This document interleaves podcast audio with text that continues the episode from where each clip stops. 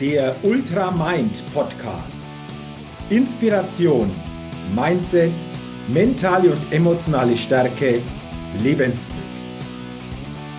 Der Ultra Mind Podcast ist ein ganz besonderer Podcast für alle Menschen, die immer wieder eine neue Inspiration bekommen, ein starkes Mindset aufbauen und auf ihre mentale und emotionale Stärke und Gesundheit achten wollen um dadurch ihre Persönlichkeit immer wieder weiterentwickeln zu können und dadurch einen Lebenschampion auf ihrem täglichen Spielfeld des Lebens verkörpern. Die immer wieder ein besonders leuchtendes Ausrufezeichen in ihrem Leben setzen wollen. Es ist ein Podcast, der inspirieren und ermutigen will, über das bisherige Bewusstsein, Mindset, und die mentale Ausrichtung hinauszugehen. Eben einen Ultramind zukünftig ganz bewusst zu leben und zu verkörpern. Mein Name ist Jürgen Zwickel und ich freue mich, dass du heute bei dieser Folge mit dabei bist. Also, lass uns starten mit dem Ultramind Podcast.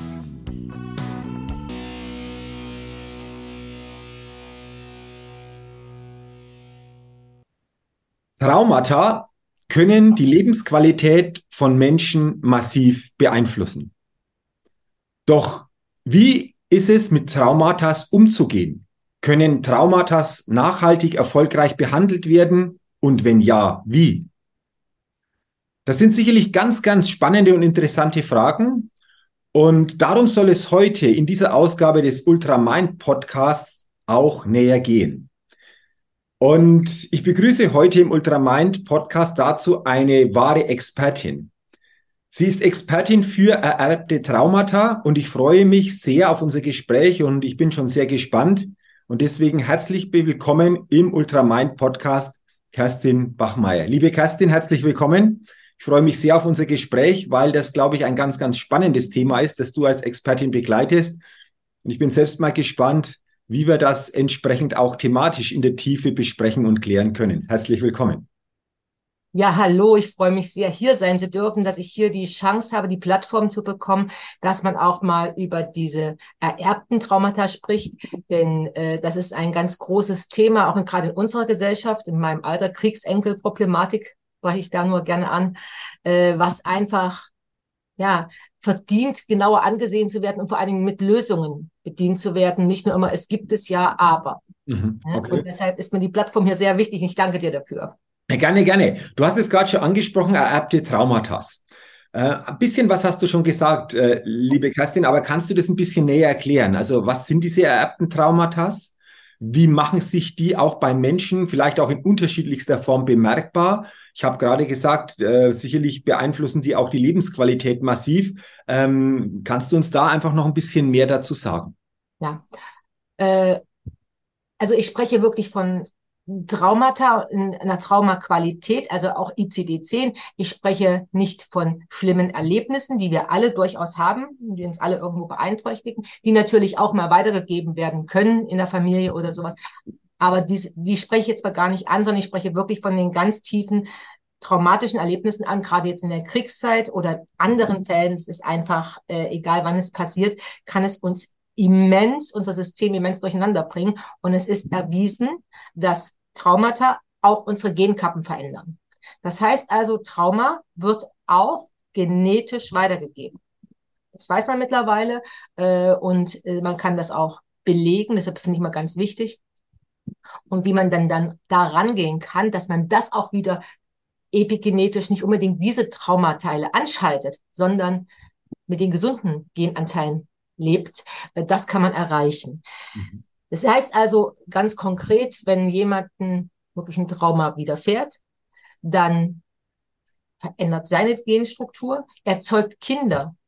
Das ist ganz normal. Das werden nicht nur, also auch geborene Kinder. Und ähm, ich bin bei, bei den Müttern, äh, traum, traumatisierte Mütter haben traumatisierte Kinder.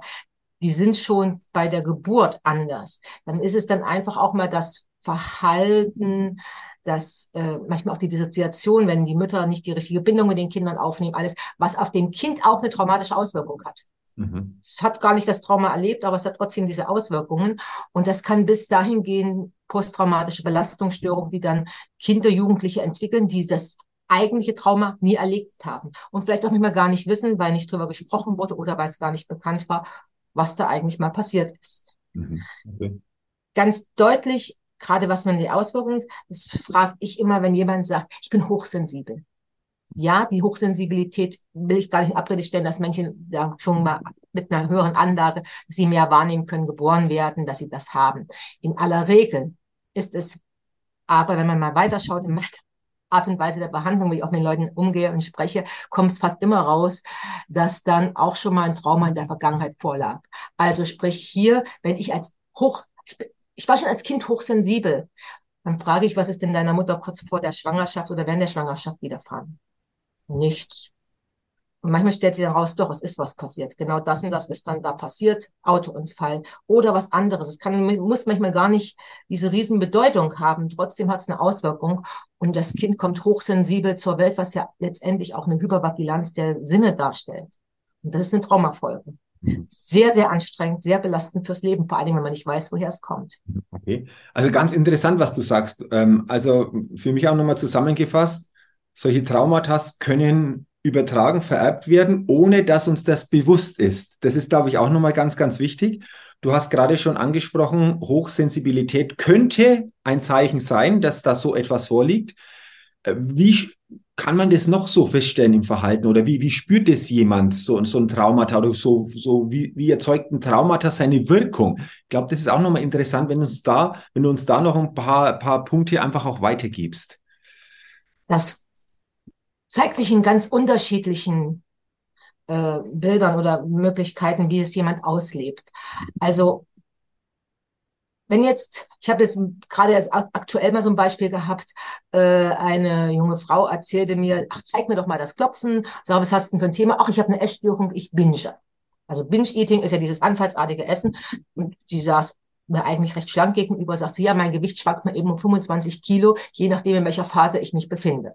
Mhm. Und das war für mich so Anhaltspunkt, wo ich sage, okay, äh, das hat ja auch was mit Mangel und Fülle zu tun. Also ich habe einmal ganz viel Fülle und dann wieder Mangel, was ja sich dann da zeigt, ob das denn in ihrem Leben irgendwie schon mal vorgekommen ist, ob sie das schon erlebt hat von ihren Eltern vielleicht oder sowas. Sagt sie, ja, das war bei uns gang und gäbe. Sie kam aus Polen.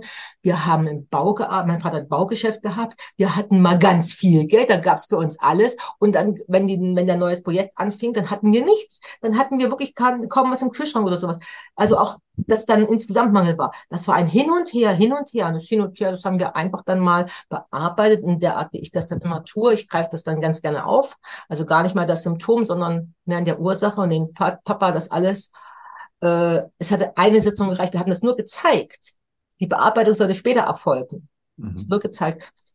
Seit neun Wochen, sie binscht nicht mehr. Ihr Gewicht stabilisiert sich gerade, sagt, es ist unfassbar für mich. Ich habe schon so viel Therapie gemacht und jetzt ist das erledigt. Und Jetzt ist solch ein krass erfahrener Mangel als Kind wird durchaus auch traumatisch verarbeitet. Mhm. Wenn ich also wirklich Angst hatte, dass es, was weiß ich, nicht weitergeht, dass wir uns vielleicht die Wohnung verlieren und alles, was dahinter steht, das ist schon ein Trauma. Mhm. Okay. Ja? Mhm. Oder was anderes ist halt, dass wir mit Gefühlen zu kämpfen haben, die gar, also die wir gar nicht, eigentlich gar nicht zuordnen können, die auch so äh, ich hatte meine Klientin, die hatte immer, immer, immer ein schlechtes Gewissen, wenn sie Geld ausgegeben hat. Egal was sie kauft. Also das, das Schuldgefühl war ganz massiv. Ich gebe Geld aus, darf ich eigentlich nicht. Da standen ganz andere Dinge dahinter. Schuld war da ganz anders belegt. Das kam viel von der Kirche und von wo sie aufgewachsen ist. Es hatte aber mit ihr gar nichts zu tun. Aber sie hat, ach, zig Jahre Coaching in Persönlichkeitsentwicklung, Money Mindset und alles ausgemacht, dass sie das schlechte Gewissen beim Geld ausgeben verliert.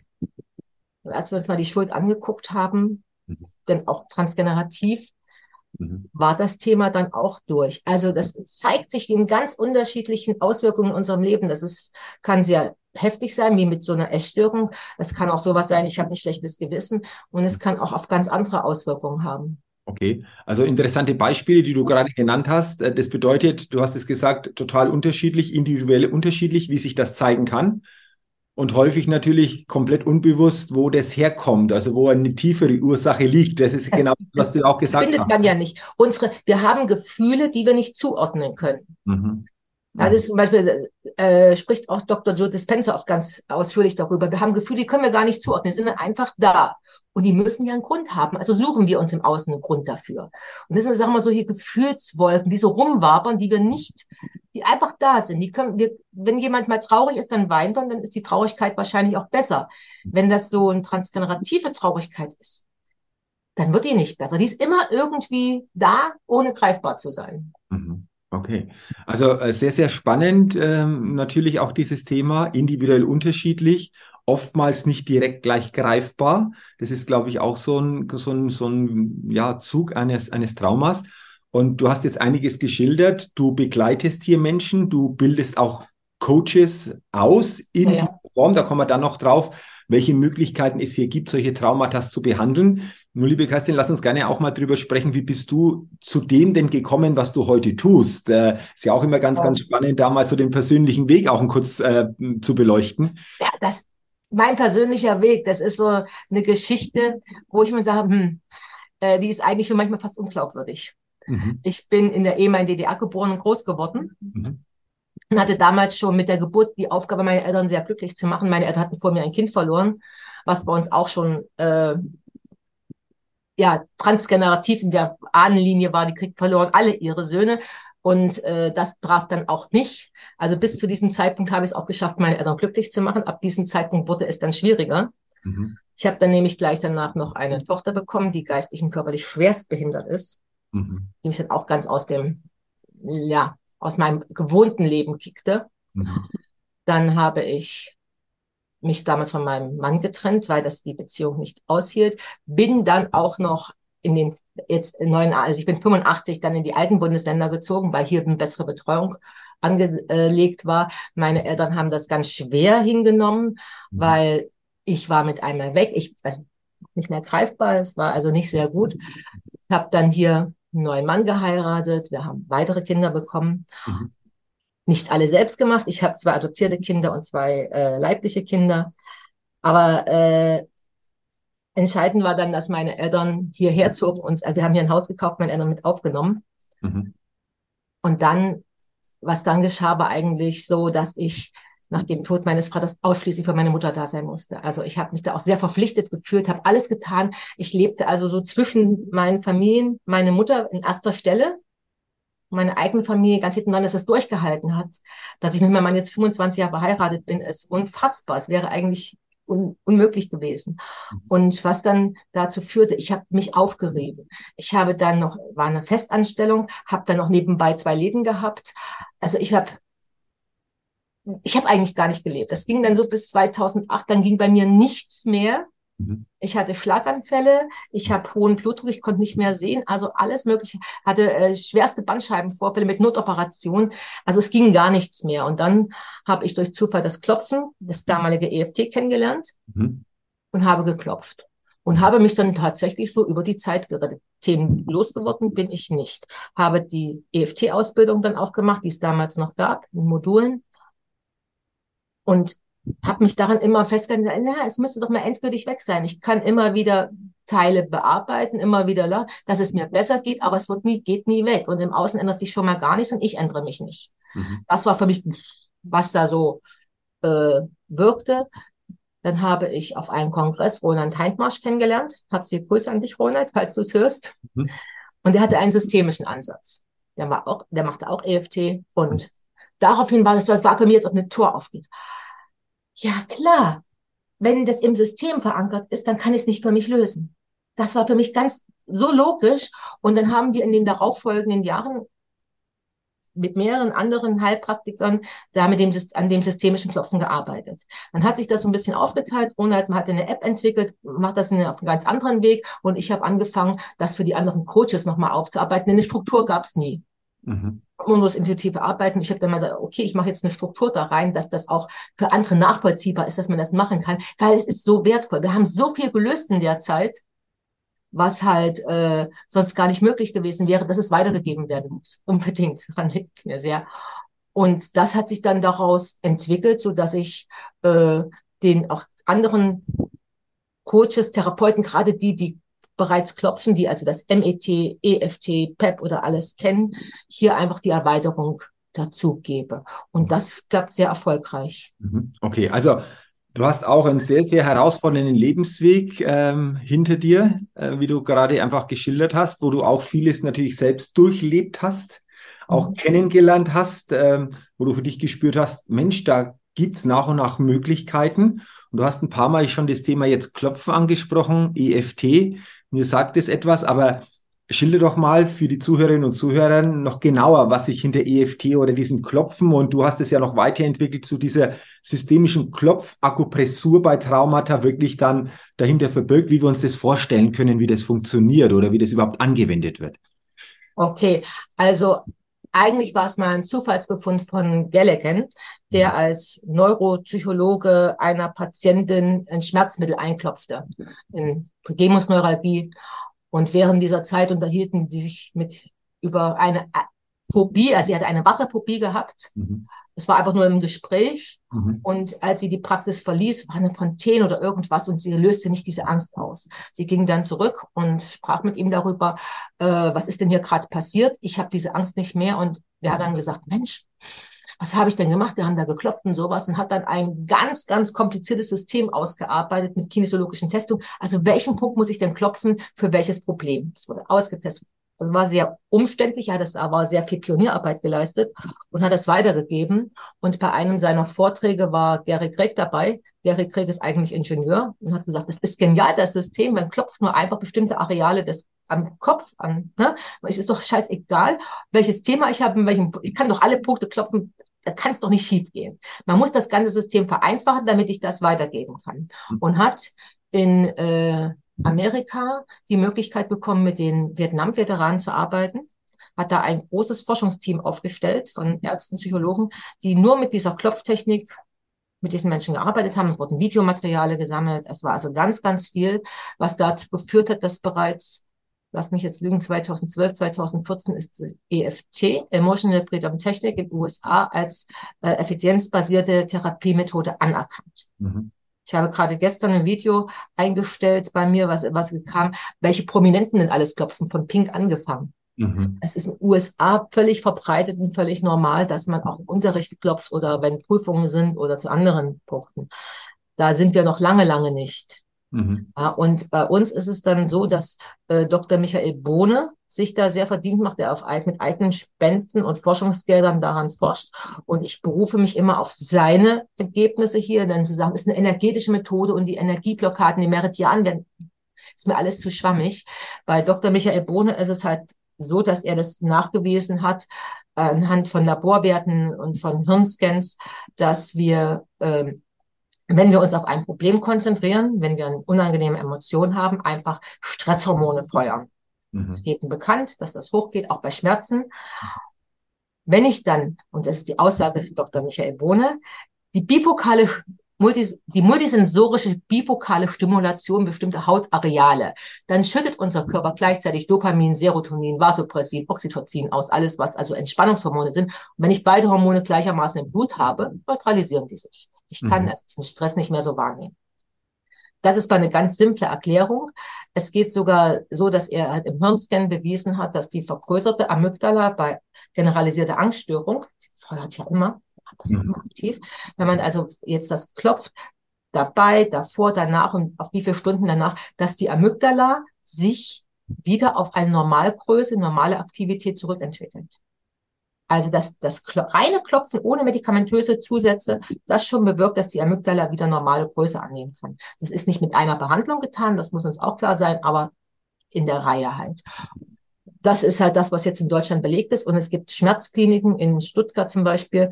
Da ist das bei der Krone, Behandlung von chronischen Schmerzpatienten schon als Therapiemethode mit eingesetzt. Mhm, okay. Also interessant, was du auch hier ähm, uns weitergegeben hast. Und dieses Klopfen bedeutet, ähm, wir klopfen bestimmte Stellen am Körper. Wie lange klopfen wir da? In welcher Art und Weise klopfen wir da? Äh, wie sieht das? Also ich könnte, ich könnte ja jetzt, ich, wenn, wenn ich jetzt im Video wäre, wie wir es jetzt uns ja hier vielleicht auch sehen, dann zeige ich es einfach, wir machen es einfach mal eine Runde, weil mhm. äh, man klopft einfach bestimmte Punkte. Es ist also mhm. fängt, ich fange mal auf dem Kopf an, ob man den nimmt, dann neben der Augenbraue, neben dem Auge, unter dem Auge, unter mhm. der Nase, mhm. Der Schlüsselbeinpunkt, der ist für viele bekannt. Also viele Reiben, wenn man mal beobachtet, wie viele sich bei Stresssituationen per se schon mal an den Schlüsselbein, am Thymusdrüse reiben oder drücken. Das ist schon äh, ein Punkt, der sehr auch intuitiv genutzt wird. Und am unterm Arm. Ich mhm. mache es meist noch mit unterm Arm. Es gibt Therapeuten, die auch da andere Klopfreihenfolgen haben. Alles ist nicht entscheidend. Rechts, links klopfen ist nicht entscheidend. Wie lange dauert eine Runde? So lange, wie sie dauert. Also ich lasse, ich lasse die Leute ein, zwei, dreimal auf einen Punkt klopfen. Also das macht jeder, wie er das möchte. Das ist einfach auch das Gefühl, was dann ist. Das ist nichts, was vorgegeben ist. Okay. Also es gibt gewisse Punkte am Körper, die, die beklopft oder geklopft werden. Dadurch ja. verändert sich auch etwas. Ähm, wenn wir das so hören, klingt es total einfach. Also klingt es total einfach. Wie ist denn das, ähm, Kerstin, wenn jetzt jemand zum Beispiel sagt, ich habe da so eine Situation, so ein Traumata, das mhm. könnte Klopfen behandelt werden, aber er selber überzeugt, diese einfache Methode funktioniert nicht. Äh, funktioniert sie trotzdem? Das ist ja funktioniert auch trotzdem. Okay. Also äh, ich mache es immer wieder, also äh, ich bin ja bei Facebook sehr aktiv, da kommen immer auch Leute rein, die das noch nie gehört haben, noch nie gemacht haben oder sonst was. Und ich neige, also ich klopfe ständig. Mhm. Ich sage, ich zeige den Leuten noch immer, klopf einfach mal. Hast du mal ein Thema, wir klopfen das, mal ein Gefühl oder sowas, hat ja jeder ein Gefühl. Mhm. Und dann ist es so, dass da wir ja wirklich eine physiologische Wirkung haben. Also Hormone können wir jetzt ja nicht irgendwo uns einbilden. Mhm. Dann passiert was mit den Leuten. Also ich weiß zwar jetzt nicht, was passiert ist, aber was ist passiert. Mhm. Mhm. Also das heißt, egal wie, die Wirkung überzeugt sehr, sehr schnell. Mhm. Okay, okay. Hast du das auch immer wieder, dass manche vielleicht auch sagen, ja, so einfach kann es doch nicht sein oder wenn es so einfach wäre, ähm, das ist ja auch häufig auch immer vielleicht so eine Überzeugung von vielen, je komplizierter man etwas anwenden darf, umso besser ist die Wirkung. Jetzt klingt es sehr ja. einfach. Ich bin zum Beispiel ein Typ, der sagt, das einfach ist immer genial und das Geniale ist immer einfach. Zeigt jetzt auch ja. das Spiel. Aber hast du das auch hier und da, dass manche sagen, ja, so einfach kann es doch fast nicht sein? Es ist einfach und es ist nicht einfach. Mhm. Es ist einfach mal, äh, ich kann mir ein Loch im Kopf klopfen. Mhm wenn ich nicht am richtigen Thema bin, wenn ich nicht das Richtige bearbeite, mhm. dann mhm. es ist einfach und es ist wiederum nicht einfach. Ich muss schon die richtigen, ich muss es richtig führen und ich, äh, ich arbeite auch sehr, sehr intuitiv. Mhm. Das heißt, ich nehme den mir gegenüber, egal wer in einer großen Gruppe ist, sondern nehme ich sehr intensiv wahr und ich spüre es dann, was dann vielleicht noch dahinter steht. Mhm. Ja, also das, wenn manchmal, wenn wir am falschen äh, Thema, wie die Frau mit den Schuldgefühlen, die hat doch bei dir war doch nicht zuerst bei mir. Die hat doch schon ganz viel durchlaufen. Mhm. Ja, äh, und hat, sie war ganz, es hat ja noch bisher nichts geholfen. Mhm. Nichts gebracht. Okay, okay. Ja, also insofern äh, ist das, es kann, es kann einfach sein. Mhm. Das Klopfen ist einfach, die Behandlung ist einfach, aber manchmal das Verständnis, was steht denn dahinter? Das kann manchmal, das erfordert so ein bisschen Erfahrung, das erfordert eine gewisse Empathie, es erfordert, ja, ich weiß nicht, also Erfahrung, Empathie äh, und natürlich auch, dass man einfach mal weiß, weil es gibt so ein paar grundsätzliche Dinge, die man immer wieder erstmal drauf schauen darf. Mhm. Das bringe ich meinen Leuten bei, die dann auch diese, das mit Ausbildung mit mir machen, die, denen ich das dann beibringe, sage, pass mal, wenn das kommt, dann guckt mal da in der Regel, da in der Vergangenheit, da in der Vergangenheit, da. Mhm. Wenn es passt, dann passt es schon. Dann wird einer sagen, ja, da, das war mal. Dann kannst du da mal weitergehen. Also es sind einfach auch mal Erfahrungswerte, die man da zugrunde legen darf. Okay. Ähm, wir haben vorher schon drüber gesprochen, du bildest ja auch aus. Ähm, wie lange dauert so eine Ausbildung, bis ich wirklich das, das habe?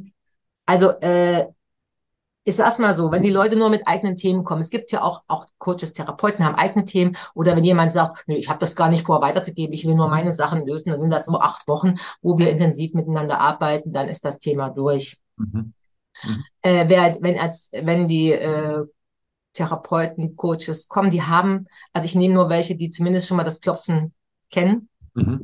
die auch schon äh, gewisse Grunderfahrungen haben, denen ich arbeite, dann äh, arbeiten wir zusammen fünf Monate, mhm. wo wir uns jede Woche wenigstens zwei, dreimal treffen. Mhm. Da lernt man aber nicht nur das Klopfen, sondern auch, wie man es an den Mann oder die Frau bringt. Das nutzt mhm. ja nichts. Also ich finde es immer, äh, ich hätte mir früher auch meine Wand tapezieren können mit Zertifikaten. Also Zertifikate habe ich reichlich, mhm. mhm. die Ausbildung, aber das zieht keinen Kunden an. Das nutzt uns gar nichts. Und ich finde immer, ne, mir ist das äh, zu schade, um eine Technik zu vermitteln, die dann in der Schublade landet, weil mhm es wird ja dann doch nicht angewendet, wenn kein Klient kommt, dann, ach na ja, dann habe ich es mal gemacht, mhm. bringt nichts. Das mhm. ist mir ganz wichtig. Und dann gibt's noch welche, die dann wirklich sagen, okay, ich will davon wirklich richtig hundertprozentig leben, ich will richtig viel haben, ich will das auch mit Werbung und sowas unterlegen, Launches machen, dass ich hier was anbiete, Programm oder sonst was. Die haben dann sogar ein Jahr die Möglichkeit, mit mir zu gehen. Ja, also in unterschiedlichster Form. Und du hast es auch schon erwähnt, äh, mal kurz, du bist in Facebook auch sehr aktiv, du hast hier eine eigene Gruppe. Äh, kann da jeder rein in diese Gruppe? Wenn ja, gibt es da Voraussetzungen? Was passiert denn in dieser Facebook-Gruppe?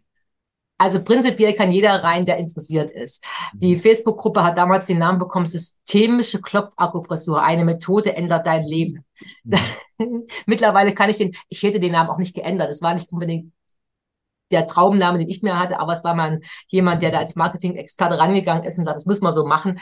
Und es funktioniert auch so äh, sind mittlerweile fast zweieinhalbtausend Leute drin, mhm. die ich hier bespiele seit den letzten Jahren. Und mhm. wir machen da ganz viel. Es gibt mal einen Vortrag, es gibt mal ein Live, es gibt Fachgespräche, mhm. es gibt immer wieder auch Klopfrunden, dass wir sagen, wir greifen mal ein Thema auf und äh, klopfen mal äh, gemeinsam, auch wenn ich die Leute nicht sehe, die, das ist ihre Verantwortung, dass ja jeder für sich klopft. Mhm. Da schauen wir uns das auch mal an. Es gibt Workshops, kostenfreie Workshops, wo die Leute jetzt mal da intensiver eintauchen können, auch ein paar Grundlagen schon mal kennenlernen. Das alles machen wir in der Gruppe. Mhm. Okay. Wie häufig ist dann so eine Aktivität? Ist es jede Woche? Ist es ein paar Mal in der Woche? Wie, wie, wie ist das da vom zeitlichen Getakt? Es ist täglich was. Also, ah, okay, okay. Du, erlebst, du erlebst mich ja auch. Ich bin da ja, äh, ich muss, es muss in die Welt. Also ich bin ja, okay, da immer okay. äh, dabei. Ich habe es war zum Beispiel gestern ist, hatte ich äh, mal wieder so aufgelistet, wobei alles äh, Klopfen helfen kann. Gebt mhm. doch mal an, was euch am meisten interessiert. Mhm. Und dann kam tatsächlich wieder das Thema Abnehmen, Gewicht. Mhm. mhm. Und zufällig stellt eine Teilnehmerin aus der Gruppe ein, einen Beitrag ein, den sie hatte, ein Interview mit der Bild der Frau, wo sie eine Dame begleitet hat zum Thema Gewicht, also abgedehnt, abgenommen mit Klopfen. Mhm. mhm. Und ich hatte auch schon mal so ein Programm mit Mindset Klopfen zur Wunschfigur das habe ich gestern Abend aufgegriffen und habe gesagt, wenn ihr wollt, dass wir morgen mal live dran arbeiten, dann schreibt mal rein, ich mache ein paar Anstellungen, heute Abend gehen wir dann live in der Gruppe. Mhm. So, das ist natürlich jetzt eine Welle. Ich meine, ich hatte das jetzt nicht, nicht geplant, aber wenn sie mir das schon so als Frage vorgestellt wird, dann klopft man halt mal das, die Wunschfigur. Okay. Auch das hat, es hat nicht unbedingt ein Trauma, aber es macht trotzdem Spaß. Okay, das kann ich mir vorstellen. Also ähm, ich ähm, poste den Link gerne in die Shownotes zu dieser Facebook-Gruppe. Wenn jemand interessiert ist, kann er gerne natürlich auch äh, sich da mal schön, ja. da mal mit reingehen und mal zu gucken, was passiert denn da. Und äh, du hast ja jetzt einfach auch äh, sehr, sehr schön dargestellt, was Traumata sind, dass die in unterschiedlichster Form Wirkung erzeugen, wo wir oft nicht wissen, wo kommt es her. Ähm, vor allen Dingen fand ich auch spannend dieses Thema diese Traumata werden auch vererbt, auch nachgewiesen. Du hast es schön geschildert. Und vor allen Dingen auch diese Methode der Klopfakupressur, die du vorgestellt hast, die da vor allen Dingen auch eine hochwirksame äh, Möglichkeit ist, diese Traumata zu verändern, diese Traumata einfach auch entsprechend ähm, stärken zu bearbeiten. Und äh, wenn wir so am Ende jetzt einfach mal nochmal gucken, äh, Kerstin, hast du für dich einfach auch so eine ja, so eine Botschaft oder etwas, was dir so am Herzen liegt, wo du am Ende gerne einfach auch den Zuhörerinnen und Zuhörern noch weitergibst? Du hast gesagt, klar, das muss noch mehr in die Welt hinaus, das äh, klar, aber gibt es darüber hinaus ev eventuell etwas, so eine gedankliche Ausrichtung auch, wo du sagst, das ist mir wichtig einfach, dass ich das gerne nochmal am Ende einfach auch weitergebe? Danke, dass du es ansprichst, weil es mir so sehr am Herzen liegt. Es sind, ich glaube, ich weiß nicht, wie alt du jetzt bist. Ich bin 58, ich bin Kriegsenkel. Mhm. Das heißt, meine Mutter, mein Vater haben die Nachkriegszeit noch direkt erlebt. Mhm. Ich weiß noch, was passiert ist. Mhm. Meine Kinder wissen das schon weitaus weniger. Mhm. Und auch ich drüber gesprochen. Äh, mir geht's mal gar nicht um unsere Kriegsenkel, die da wahrscheinlich auch noch die Belastung kennen und wissen. Mir geht's um die Kriegsurenkel. Mhm.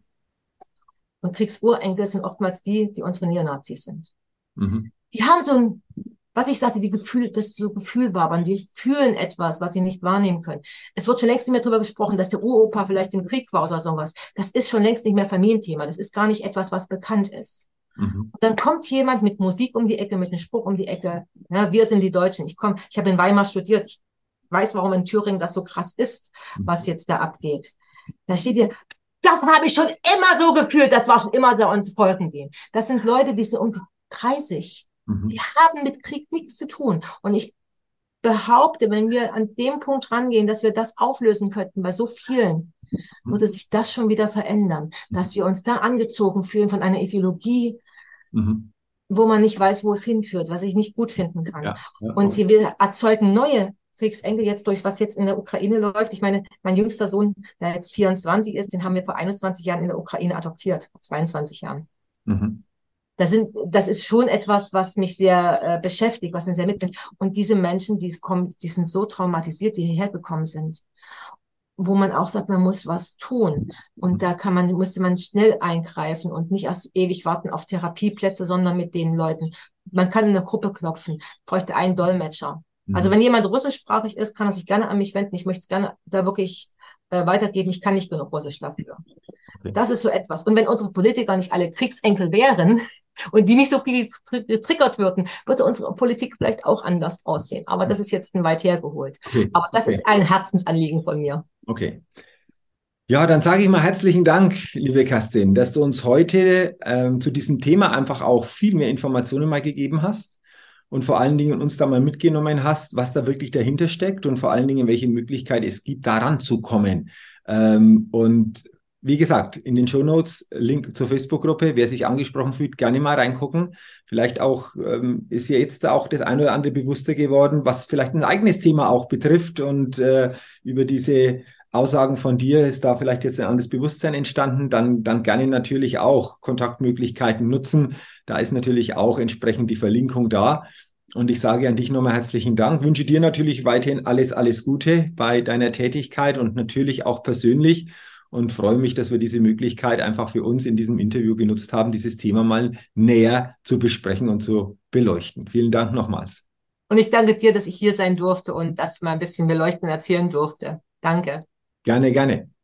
Ja, liebe Zuhörer, liebe Zuhörer, herzlichen Dank, dass du heute in diese Folge des Ultramind Podcasts hineingehört hast oder vielleicht auch bei YouTube hineingeschaut hast wünsche dir, dass du viele gute Impulse mitnehmen kannst zu diesem wirklich sehr, sehr spannenden Thema. Ich wünsche dir weiterhin alles Gute und denke immer daran, wenn es um deine innere Aufstellung auf deinem täglichen Spielfeld des Lebens geht, da geht noch was, entdecke in dir, was möglich ist. Du bist dein eigenes Limit.